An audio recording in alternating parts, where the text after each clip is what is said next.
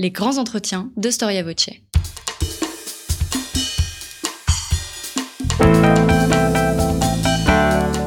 Une émission de la rédaction de Storia Voce.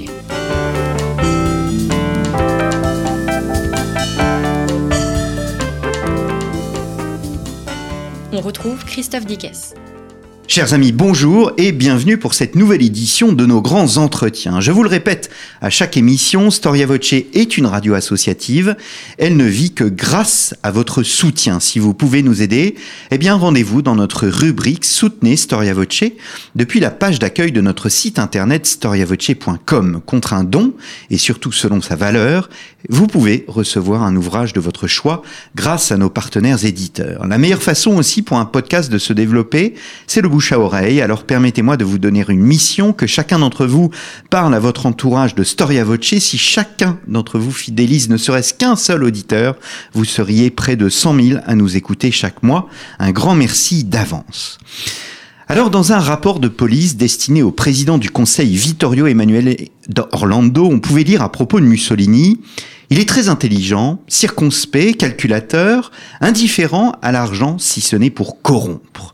Mais également il est sensuel, émotif, vindicatif, dévoré par l'ambition. Il veut dominer, convaincu de représenter une force essentielle dans le destin de l'Italie et il n'acceptera jamais de jouer les seconds rôles. Storia Voce vous propose aujourd'hui de comprendre une des personnalités les plus complexes du XXe siècle. Existe-t-il un mystère, une énigme Mussolini Qui était cet homme à l'ambition démesurée? Quelle est l'articulation entre le personnage et le fascisme, l'idéologie? Quels furent ses rapports avec l'Allemagne? Et bien évidemment Hitler, c'est ce que nous allons voir avec Maurizio Serra. Maurizio Serra, bonjour. Bonjour Christophe et merci de votre invitation et merci à tous les auditeurs qui peuvent nous écouter en ce moment. Eh bien, merci d'être venu à notre micro. Vous êtes euh, historien, membre de l'Académie française. Je crois que vous êtes le premier membre de l'Académie française que je reçois. J'ai reçu eh des, membres de l'Académie des inscriptions et des belles lettres, euh, de euh, l'Académie des sciences morales et politiques. Vous êtes l'auteur de du livre Le Mystère Mussolini, paru aux éditions Perrin j'allais dire, c'est plus qu'une biographie, euh, puisque vous avez fait un choix tripartite. On peut même dire que vous renouvelez le genre biographique en ayant une division tripartite. L'homme, ses défis, et ensuite sa faillite. Pourquoi ce choix? Eh bien, tout d'abord, nous souhaitions éviter, mon éditeur Benoît Hiver de Perrin et moi-même, nous souhaitions éviter une biographie classique. Euh, cela aurait pris, pour des raisons évidentes, vu l'immense documentation dont nous disposons aujourd'hui, même par rapport à la dernière biographie importante en France, qui est celle de Pierre Milsa il y a une quarantaine d'années, la, la documentation est telle qu'un ouvrage purement biographique aurait fait dans les 1000, les 1500 pages, et c'était évidemment impensable.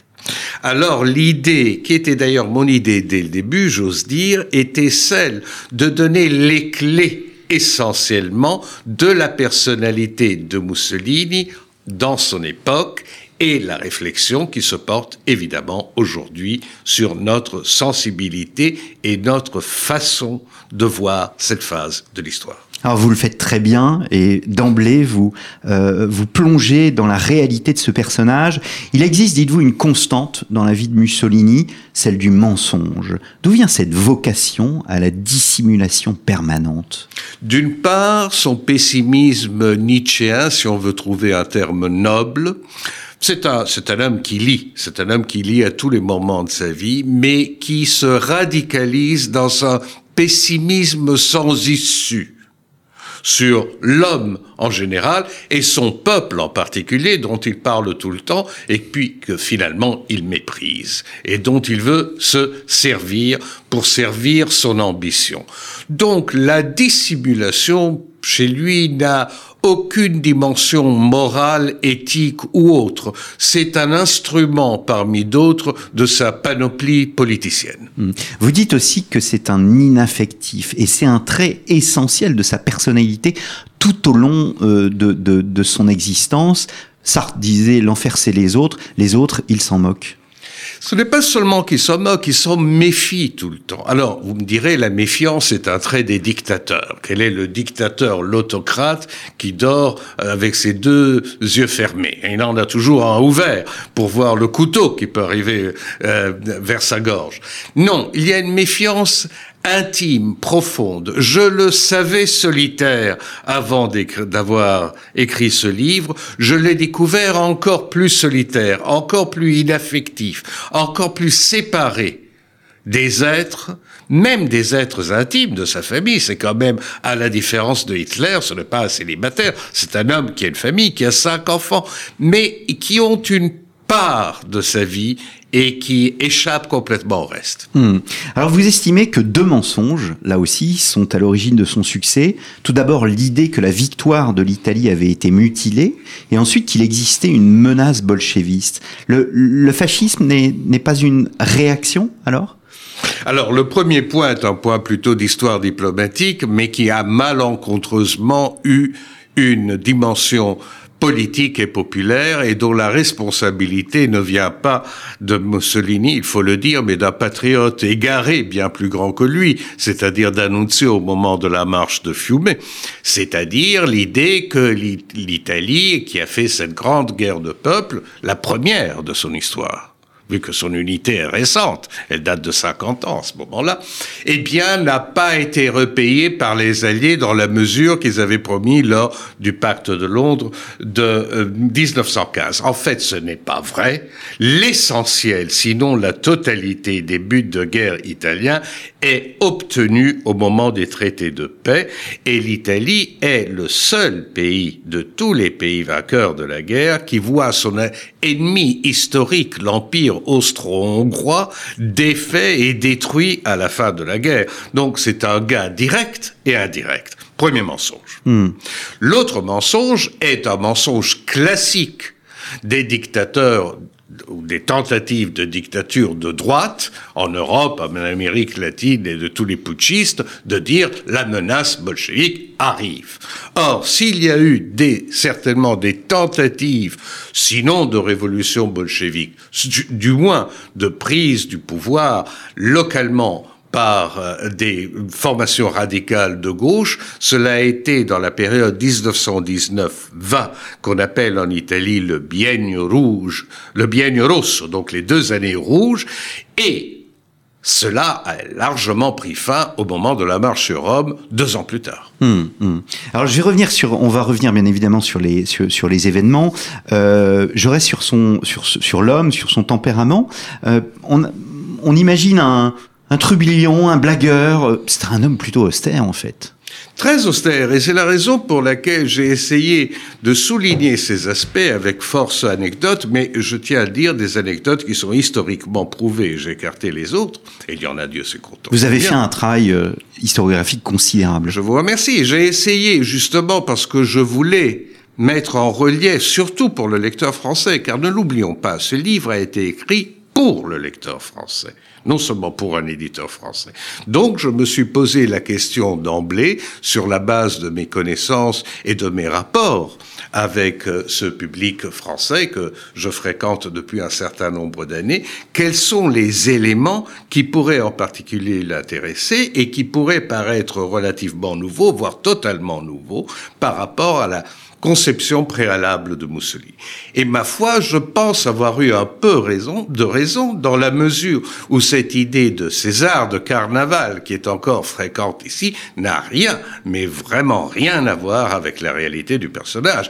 Il a eu des poses de matamor, des poses, si on veut, un peu ubuesques, voire chapliniennes à certains moments, surtout vers la fin des années 30. Mais ce n'est pas la nature intime, loin de là, du personnage. Hmm il est végétarien. Je vais, je vais mettre à dos tous les végétariens, tous les auditeurs végétariens, mais il, il, est végétarien alors que euh, c'est un homme massif euh, physiquement et on, on se l'imagine forcément euh, avec à la fois les pâtes, les, les la, la enfin, des, de grands dîners. Pas du tout. Ah non, non, non, pas du tout, pas du tout, pas du tout. C'est même le contraire. Il impose son régime à l'Italie d'une certaine mesure. Alors, il a une carrure épaisse effectivement qui lui vient de génération, surtout paternelle. Mais à côté de cela, il a une discipline d'existence. Remarquez, en disant ces choses, je souhaiterais souligner à nos auditeurs, je n'innocente rien du personnage. Je ne veux pas le rendre plus humain. Au contraire, j'ai parlé de son inaffectivité. Par exemple, tenez, prenons un autre aspect de sa nature. Peut-être j'anticipe une de vos questions. La violence. Il, ce n'est pas un sanguinaire. La violence ne, ne lui suscite aucune particulière, euh, comment dirais-je, aucune volonté particulière de faire le mal. Mais il est indifférent. C'est un, encore un instrument Hmm. politique.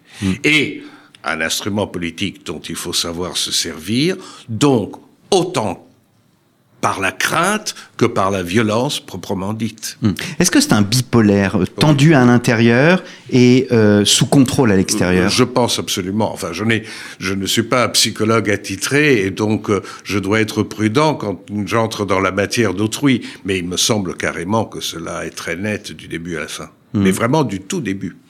Si on devait retenir deux euh, qualificatifs, est-ce que euh, de, de oui de caractère, est-ce qu'on peut parler euh, à son égard d'histrionisme d'un côté et d'opportunisme de l'autre? L'opportunisme, certainement, il faut dire que l'opportunisme, pour un homme politique et pas nécessairement pour un dictateur, est un, est une, est un outil euh, assez fréquemment utilisé. Euh, mais dans son cas, cela rejoint ce que nous disions de la dissimulation. Il n'a aucun souci d'ordre éthique ou moral à ce propos. Hmm. Et l'autre, pour euh, pour terminer votre euh, la- réponse à votre question, l'autre l'autre aspect à côté de l'opportunisme est certainement celui de d'un histrionisme qui vient d'un fait. Il a une réelle vocation d'acteur, je dirais de comédien et de tragédien ensemble. Ce n'est pas le seul parmi les dictateurs et les hommes politiques du XXe siècle. Mais chez lui, il y a quelque chose qui est particulièrement accentué. Alors ses origines familiales sont évidemment essentielles dans, dans son parcours parce que on, on l'oublie, il fut avant tout et d'abord socialiste. D'une certaine mesure, je suis parmi, disons, les, les, les, les chercheurs, les historiens qui considèrent qu'il est resté socialiste, évidemment, pour l'interprétation qu'il donnait, lui, du socialisme. Mais ses origines sont à l'intérieur de la mouvance historique du socialisme, non de sa contamination avec le nationalisme. Donc, euh, euh, ce qui est extrêmement important à retenir, c'est d'abord l'influence de son père, qui est un meneur socialiste local dans la tradition là euh, assez romagnole, donc virulente, et dont les contenus sont plutôt faibles et qui brasse des lectures vagues qui vont de Bakounine à Marx, mais qui est quand même un homme qui lui donne le goût de non seulement du socialisme, mais de la formation politique. Et puis, les deux années en Suisse, où il s'exile volontairement pour éviter son service militaire et trouver une meilleure place d'instituteur, où incontestablement de 1909 à 1911, il a fréquenté la crème du socialisme international.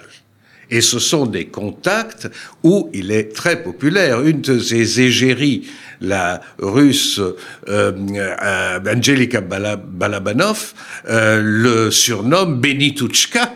Et Benituchka est incontestablement connu de tous les dirigeants. Après quoi, il y aura quelqu'un qui l'oubliera, mais c'est un fait. Donc il y a une formation socialiste importante. Et puis le changement au moment de la guerre. Hmm. C'est-à-dire que euh, vous, vous dites, euh, mais Pierre Milza aussi euh, avait repris euh, euh, cette idée, et bien d'autres commentateurs, il fut socialiste, puis ensuite nationaliste, et enfin fasciste, et il faut dissocier ces trois périodes? Oui, il faut les dissocier évidemment, parce que si on parle de socialisme classique, il quitte le Parti socialiste, ou mieux, le Parti socialiste l'expulse au moment du tournant qui de pacifiste et belliciste au moment de la guerre de 14-15. Hmm. Donc, d'ailleurs, il suit de ce point de vue une attitude qui est très commune au mouvement socialiste international, qui est complètement fissuré entre la vieille tendance neutraliste et contre la guerre capitaliste, et puis l'engagement patriotique. On le voit en France, on voit la, la fin qui impressionne énormément Mussolini de Jaurès. Hmm. Puis, il y a certainement la phase nationaliste, qui, est, qui va de la guerre. Il fait une guerre honnête, de sous-officier, mais quand même, il fait une guerre honnête. Les premiers pas dans, à, nouveau dans une politique dans une, qui se déplace vers la droite et qui est donc de plus en plus nationaliste. Et donc nous revenons à la victoire mutilée, nous revenons à tout ce que nous avons vu. Et puis le saut dans le fascisme qui est beaucoup plus délicat est beaucoup plus complexe qu'on le croit. Il n'y a rien à voir, si nous voulons prendre une comparaison que nos auditeurs certainement connaissent, il n'y a rien à voir avec l'investissement tous azimuts que fait par exemple Hitler sur les premiers pas du mouvement nazi. Hmm. Euh, Mussolini gardera longtemps ses distances de sa propre créature. Hmm. Ce, qui, ce qui fait de lui un homme apprécié, notamment, vous le montrez et euh, très bien de, de, de, Churchill, hein, entre autres. Oui, mais ça, ce sera plus tard. Ce sera au hmm. moment où, ayant pris le pouvoir en main, c'est la phase des années 20, hmm. la phase qui culmine en 32 avec les dialogues avec euh, Ludwig que nous avons republiés dans, dans la collection Tempus et qui sont un document important où il ment, bien sûr, où il dissimule, bien sûr. Mais en même temps, il semble encore croire qu'il il semble encore croire à la possibilité d'une Europe, au fond, ce qu'il ce qu'il a toujours cru, c'est l'Europe des nations. C'est-à-dire que les trois, quatre, cinq grands interlocuteurs européens, d'où il n'exclut pas l'Union soviétique. Il est le premier leader occidental et en plus c'est un, dictateur à reconnaître en 1924 l'Union soviétique.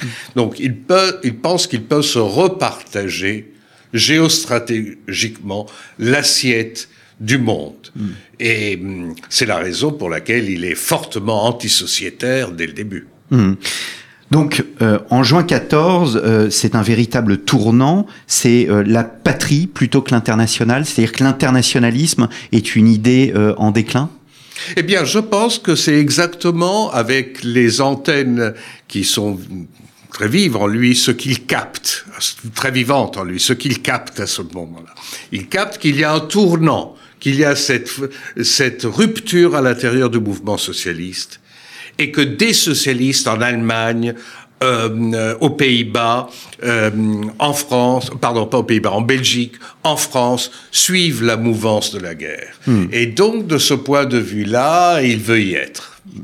Est-ce que, euh, alors on connaît bien évidemment la part nationaliste du fascisme, mais pour revenir sur le fait que vous dites euh, faire partie des historiens qui estiment qu'il y a une part euh, de, de, de, de, socialisme dans le fascisme, si, si, si j'ai bien compris, justement, quelle est cette part sociale dans, dans, ben, dans elle, est très, elle est très importante et elle deviendra de plus en plus importante parce que il y a, si vous voulez, trois aspects. Le premier est le rapport avec les classes sociales.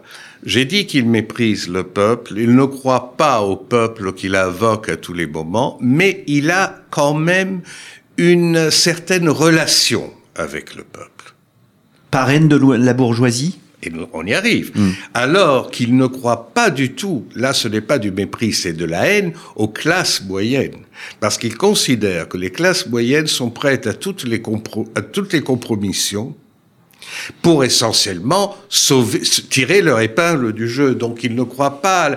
Vous savez, il y a eu longtemps une théorie, une, enfin une, une recherche historiographique qui a donné d'ailleurs de bons résultats sur le fait que le fascisme est l'émanation politique du patronat, de la grande banque, de la grande finance. C'est beaucoup moins vrai en Italie que par exemple en Allemagne. Même les financements que les squadres fascistes reçoivent au, début viennent d'une petite, moyenne classe de propriétaires apeurés, là encore, par la possibilité d'une menace socialiste ou, bolchevique. Mais ce n'est pas du tout le grand capital qui reste très indifférent et puis qui, de cœur ou de raison, fera avec. Hmm. Malaparte disait, vous le citez, la lutte contre la bourgeoisie était beaucoup plus populaire chez les fascistes que la lutte contre le prolétariat.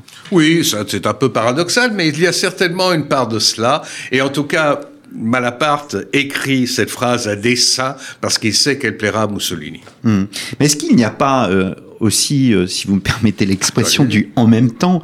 Il dira aux bourgeois, je vous cite, Je suis votre rempart contre la vindicte des masses, et aux prolétaires, sans moi, les possédants, vous saignerez comme toujours ils l'ont fait dans l'histoire. Mais forcément, c'est un homme qui joue sur plusieurs tableaux, d'où l'opportunisme dont nous parlions tout à l'heure. Et j'arrive au troisième élément de cette vision socialiste. La vision socialiste, c'est que le peuple a quand même, il y a, un élément idéologique qui se durcit dans les années 30 et, qui va vers une certaine forme de totalitarisme. Le peuple a droit à l'histoire. Les élites traditionnelles ont trahi le peuple. Donc, moi, je suis le nouveau dirigeant, le nouveau chef, le nouveau autocrate et, si vous voulez, le nouveau César, qui a fait en sorte que cette dimension populaires sortent des rangs et reprennent la direction des affaires. Il y a un moment socialiste et je dirais même jacobin.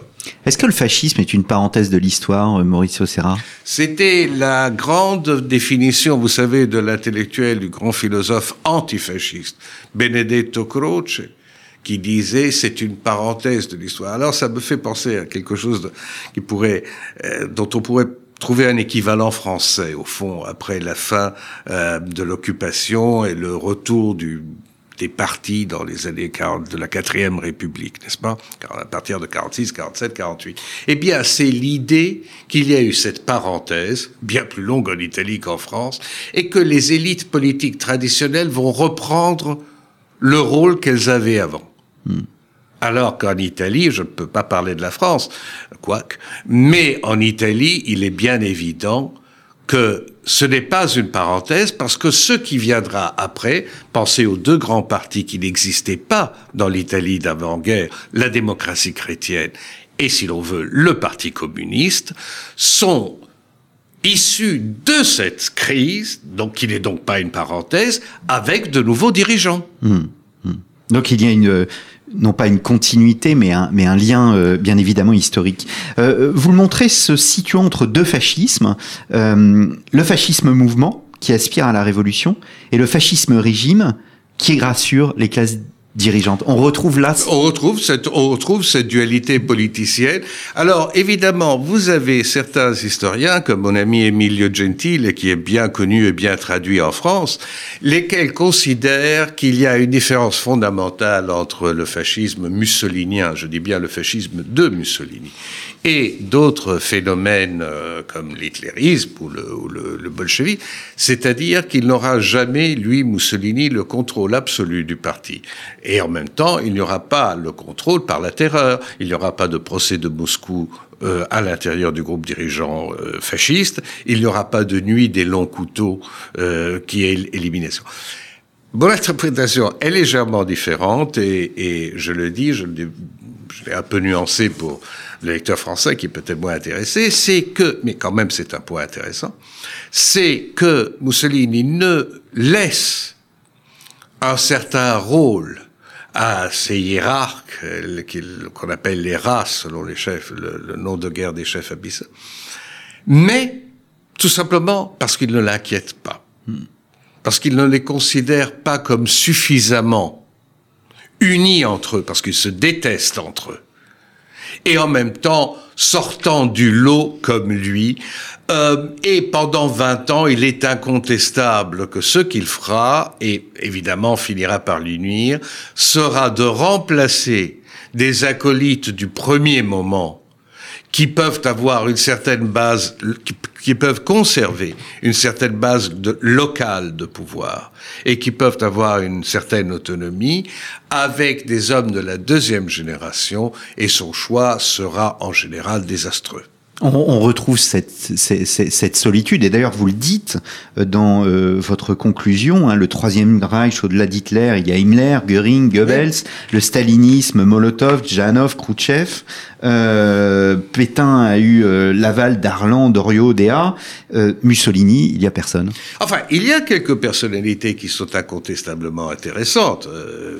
D'ailleurs, je, je, les cite assez largement. Grandi, qui est le ministre des Affaires étrangères de la phase, disons, relativement propre du fascisme international des années 20 jusqu'au début des années 30. Botta est l'idéologue qui a certainement eu un rôle considérable dans cet autre aspect qu'on étudie maintenant beaucoup, qui est le développement des arts, le développement des infrastructures, de l'urbanisme fasciste, souvent confié comme en Union soviétique à des gens de 25, 26 ou 30 ans. Hmm. Donc tout ça est intéressant. Farinacci, le plus fasciste, qui est, si l'on veut, l'extrémiste, mais qui a également un sens très politicien des affaires. Non, il y a des personnalités. Mais il est certain qu'il a une capacité d'écraser tout son monde. Et c'est la raison peut-être parce qu'il, pour, pour laquelle il ne comprend pas que l'invraisemblable va arriver, que ces hiérarques radicaux vont se coaliser avec un personnage dont nous n'avons pas encore parlé, mais qui a un rôle considérable, le roi Victor Emmanuel III, finalement, pour, pour l'éliminer du pouvoir. Et ce sera la nuit du Grand Conseil du 24-25 juillet 43. Hmm. Alors, J'en viens euh, à la chronologie, il y a tellement de choses à dire j'ai voulu me concentrer sur un point justement que le public français connaît mal parce qu'on a tendance à associer très facilement Hitler et, Mussolini. Or, les choses sont beaucoup plus complexes que cela et il va commencer par mettre un certain temps avant de rencontrer Hitler. Oui, alors, euh, d'abord, nous pouvons dire qu'il n'y a pas de base idéologique commune, si ce n'est évidemment que ce sont des mouvements radicaux de droite. Mais il y en a d'autres qui sont plus proches, comme par exemple les, les Black Shirts de Mosley en Angleterre ou la phalange de José Primo de Rivera en Espagne, qui sont plus proches du fascisme que ne l'est le nazisme. Donc dans cette, dans cette vision euh, des fascismes, il y a des distinctions quand même très nettes. Et cela va au moins jusqu'à l'avènement de Hitler. Hmm. L'avènement de Hitler produit chez Mussolini un double sentiment, là encore bipolarité. Parce que d'une part, il est incontestable qu'il est frappé par, et il envie, nous n'avons pas cité cette troisième composante de son caractère, qui est l'envie et la jalousie profonde, constante, qui vient d'un sentiment d'infériorité, incontestablement, qui cache également derrière ses poses. Donc, vous voyez, on reprend toute sa nature. Eh bien, le succès les parades, les torches dans la nuit de, Hitler, qui reprennent d'une certaine mesure quelque chose du fascisme des années 20, est pour lui une, euh, un déclic qui produit la volonté de connaître un peu plus. D'ailleurs, il était bien informé par ses, par ses, par ses, par ses agents sur place euh, de, de, ce qu'était le nazisme. Mais il veut en savoir plus. Il met un certain temps, il est vrai, à rencontrer le personnage. Ça ne se fera qu'en juin 34. Et ça ne se passe pas très bien. Oui, mais ça ne se passe pas aussi mal qu'on pourrait le croire, que je le croyais moi-même, parce que il est vrai que l'homme qui apparaît dans son petit imperméable étriqué, un peu ridicule et tout ça face à, César euh, casqué et botté, euh, donne l'impression de... Mais en même temps, en même temps, il écrit d'ailleurs à sa sœur le soir même, j'ai été, on sent le courant qui passe dans cet homme. Il y a une sorte de force fanatique qui va au-delà. Et alors, cette force fanatique, un peu le fascine, mais beaucoup lui fait peur. Hmm. Et alors, nous passons à une phase qui est très importante et relativement peu étudiée, qui est la phase de 34-35. On va y revenir. Bon. Hmm, hmm. Alors, euh, donc, il est lucide sur la réalité allemande? Il est lucide dans la mesure où... Plus lucide que les démocraties? Et écoutez, euh, je pense que malheureusement, il a été bon prophète, c'est hélas l'histoire qui nous le dit, dans sa méfiance vis-à-vis de, de, deux phénomènes de l'après-guerre allemand. Il n'a pas cru à la République de Weimar. Hum, hum, il n'a pas cru que la biotype de Weimar aurait euh, correspondu, au, elle, elle, serait restée la mal-aimée de l'histoire récente allemande. Les Allemands n'y se seraient pas reconnus. Et deuxièmement, il n'a pas cru au pacte de Locarno et au locarnisme, donc à la réconciliation franco-allemande. Alors vous vous posez évidemment la question de savoir si Mussolini, là aussi le public français ne le sait pas forcément, euh, aurait pu se ranger du côté des démocraties occidentales contre l'Allemagne. Est-ce qu'un affrontement entre les deux dictatures était possible? Mais écoutez, euh, les faits sont là. En 34 et en 35, deux événements importants se passent pour essayer d'endiguer le phénomène nazi. Le phénomène du Troisième Reich, surtout après qu'en 34, Hitler, à la mort d'Hindenburg, a pris le pouvoir absolu. Et on voit très bien quels seront ses objectifs. Enfin, si on a un peu d'imagination. Alors, d'abord, il y a le pacte à quatre, qui est une tentative de faire entrer l'Allemagne à l'intérieur d'un contrôle conjoint qui reprend un peu, si on veut, la conception locarniste. Donc le pacte à quatre, c'est France, Angleterre, Italie, Allemagne. Hmm. Et Hitler, en ce moment, ne l'aime pas du tout, évidemment, mais est trop faible encore pour pouvoir défier ouvertement. Simplement par le jeu des euh, chancelleries, débats diplomatiques, le pacte à 4 est réduit à une valeur uniquement déclaratoire et perd beaucoup de son impact, s'il en avait eu. Mais ce qui se passe en avril 35 est encore plus intéressant parce que là, plus d'Allemagne. L'Allemagne a déjà commencé à défier le monde international en prenant, en prenant une série de mesures unilatérales qui vont s'accentuer, qui sont contre les engagements du traité de Versailles. Eh bien, à ce moment-là, Mussolini convoque France et Angleterre, Laval, MacDonald, Flandin, euh, sur les rives du, du, du, lac de Garde pour le pacte de Stresa, qui devrait être une alliance forte contre un adversaire commun non nommé, mais facilement imaginable. Eh bien, chacun des trois signataires, a commencé bien sûr par l'Italie, mais pas seulement l'Italie, va défaire rapidement le fil dont était cousu l'accord de Stresa. L'Italie, je simplifie, fait comprendre que son adhésion à un front anti-hitlérien passe par l'acceptation par la France et l'Angleterre de l'invasion de l'Éthiopie à laquelle ils pensent déjà, et nous savons comment cela finira. La France considère qu'en ce moment, un pacte de Stresa qui ne comprendrait pas suffisamment de garanties pour l'Europe de l'Est mettrait à mal son système de relations dans cette partie de l'Europe, après quoi nous aurons Munich trois ans plus tard.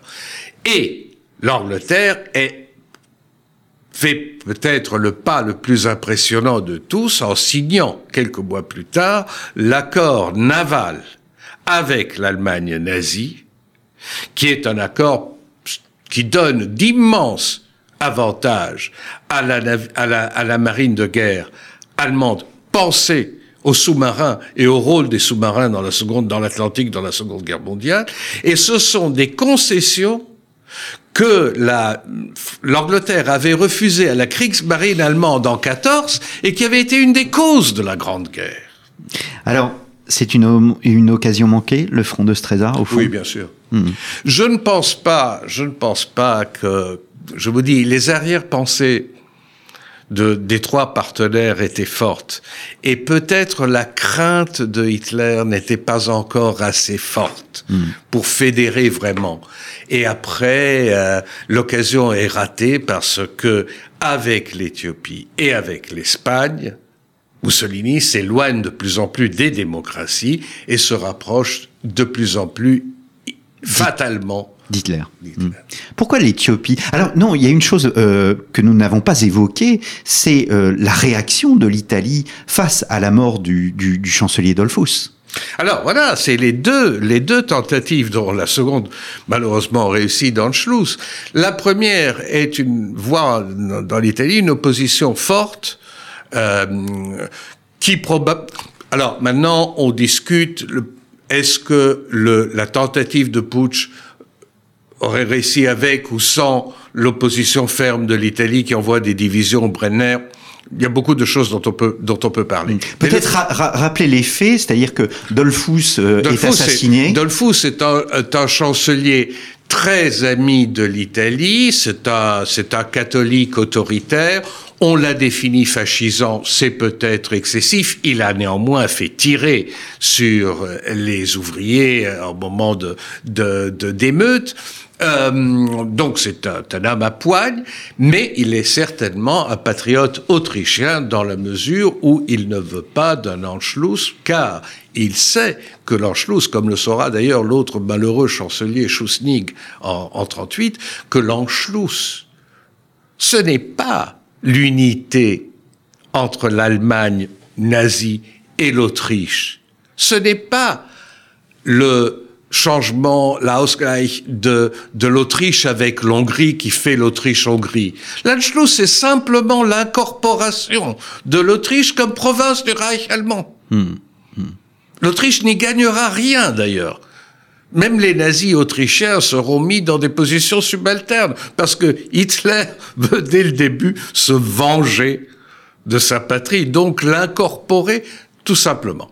Cela dit, cela dit, la différence c'est qu'en 38, on a beaucoup reproché, même à l'intérieur du groupe dirigeant fasciste, où quand même, vous voyez, je reviens à la thèse de Gentile, et oui, il y avait des gens qui parlaient haut et fort.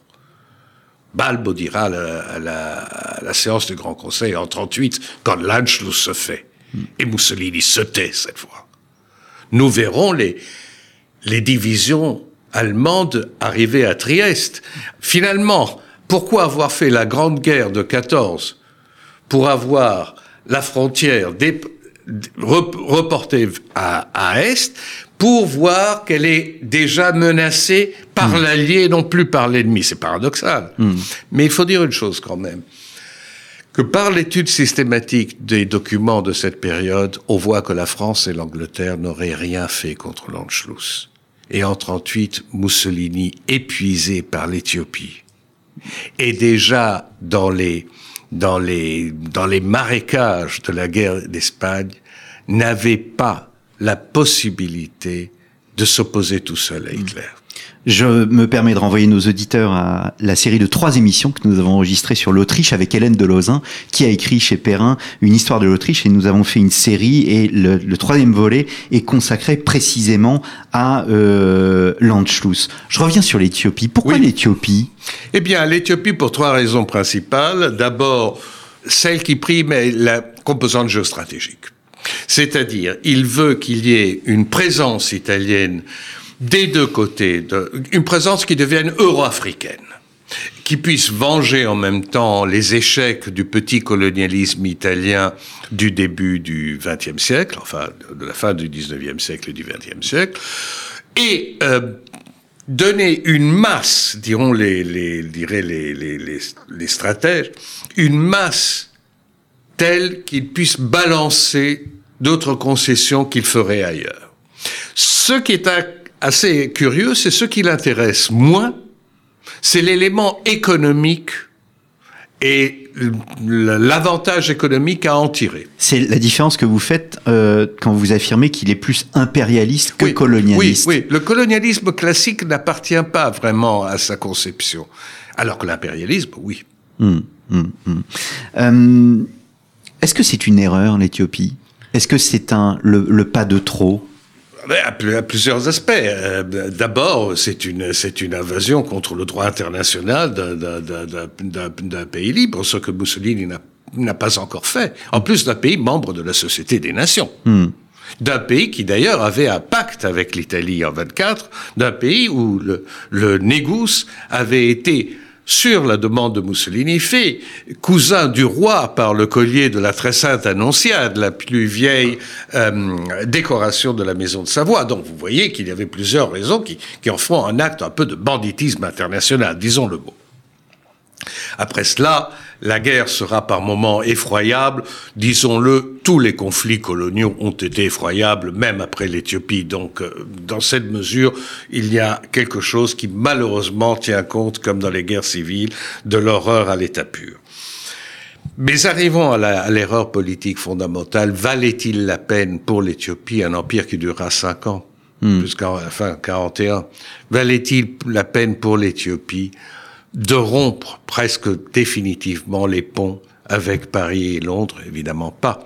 Alors, d'autre part, était-il indispensable de demander les sanctions contre l'Italie? Le thème des sanctions est très actuel dans le monde contemporain. Les sanctions ont-elles une utilité? Comment? Enfin, n'entrons pas dans ce débat qui d'ailleurs est passionnant, mais qui est relativement loin de la situation de 36. Ce qui est certain, c'est que Mussolini a amplifié psychologiquement l'effet sanction. Hmm. Vous savez que non seulement les pays qui n'étaient pas membres de la Société des Nations, comme les États-Unis, comme l'Allemagne, comme le Japon, qui en étaient sortis, n'ont pas adhéré aux sanctions, le Brésil, qui en était sorti, mais un certain nombre de pays qui ont voté les sanctions ont continué par des intermédiaires, y compris des intermédiaires de la City de Londres, à faire des affaires avec l'Italie. Lui, il devait absolument présenter, si vous voulez, c'est le côté démagogique, populiste, l'anti-occidentalisme, l'anti-démocratie, avec des slogans faciles, des pays qui sont eux-mêmes impérialistes et coloniaux veulent empêcher l'Italie, etc., etc., etc. Mais le paradoxe incroyable, et que vous soulignez, c'est que les démocraties, au fond, sont faibles avec l'Allemagne alors qu'elles sont fortes avec l'Italie. Et voilà, c'est une autre raison qui le pousse vers Hitler, parce qu'il se dit, mais moi, on, ne, me, on ne me concède rien, on ne m'autorise rien, on ne me permet rien, et ce type vient de d'introduire la conscription obligatoire, vient de faire la Rhénanie, vient de faire le plébiscite dans la Sarre, et vous ne dites rien. Hmm. Hmm. Alors, euh, là encore, beaucoup de sujets. Euh, Mauricio Serra, je voudrais, nous arrivons au terme de cette émission. Peut-être un, dernier mot euh, sur, sur, sa fin. Euh, Qu'est-ce qui cause sa chute? C'est au fond lui-même? Alors c'est peut-être une lapalissade pour un dictateur, mais ce sont ses ambiguïtés, ses aveuglements, ses, ses faiblesses? Vous savez, il y a deux ou trois points d'interrogation sur lesquels même le plus grand de, de, des historiens du fascisme, Lorenzo De Felice, nous disait euh, je ne connaîtrai jamais complètement ce bonhomme et ses choix après 20 ou 25 ans que je le fréquente quotidiennement. Il y a d'autres choses que nous ne savons pas. Alors une une théorie, enfin posons la question. La question précise que, parce qu'on aurait pu poser la question même à l'entrée en guerre en 40, mais euh, restons, restons sur la chute. Comment imaginer qu'un dictateur professionnel, un conspirateur professionnel, qui d'ailleurs a toujours conservé le contrôle de la police, a toujours conservé le ministère de l'Intérieur et le contrôle direct de la police, comment penser qu'il arrive cinq minutes avant le début de la réunion qui va le mettre en minorité, il ne le sait pas à l'avance. C'est impossible. Donc, la thèse de certains selon laquelle il a poussé vers une liquidation politique qui lui permettrait de sortir son épingle du jeu, du mesure, en disant aux autres, débrouillez-vous car la guerre est perdue. La réunion se fait un mois après l'invasion de la Sicile. Donc, l'Italie est le premier des alliés de l'Axe envahi, par, des, par, la, par les alliés, par les anglo-américains. Et d'autre part, et d'autre part, il ne perdrait pas la face devant Hitler, parce que ce n'est pas lui qui a proposé, parce que ce serait inévitable, une paix séparée aux anglo-américains, ce sont les autres. Donc hmm. débrouillez-vous, moi j'ai fini et j'en sors. C'est une hypothèse. Mais ce n'est pas la certitude. D'abord, nous n'avons pas la, preuve de ce qu'il pense en ce moment. Et puis, il y a quand même un ou deux moments qui font penser le contraire. Hmm. Par exemple, la séance du Grand Conseil est extrêmement dramatique. Et à un ou deux moments près, tous les récits que nous avons plus ou moins se recoupent sur ce point.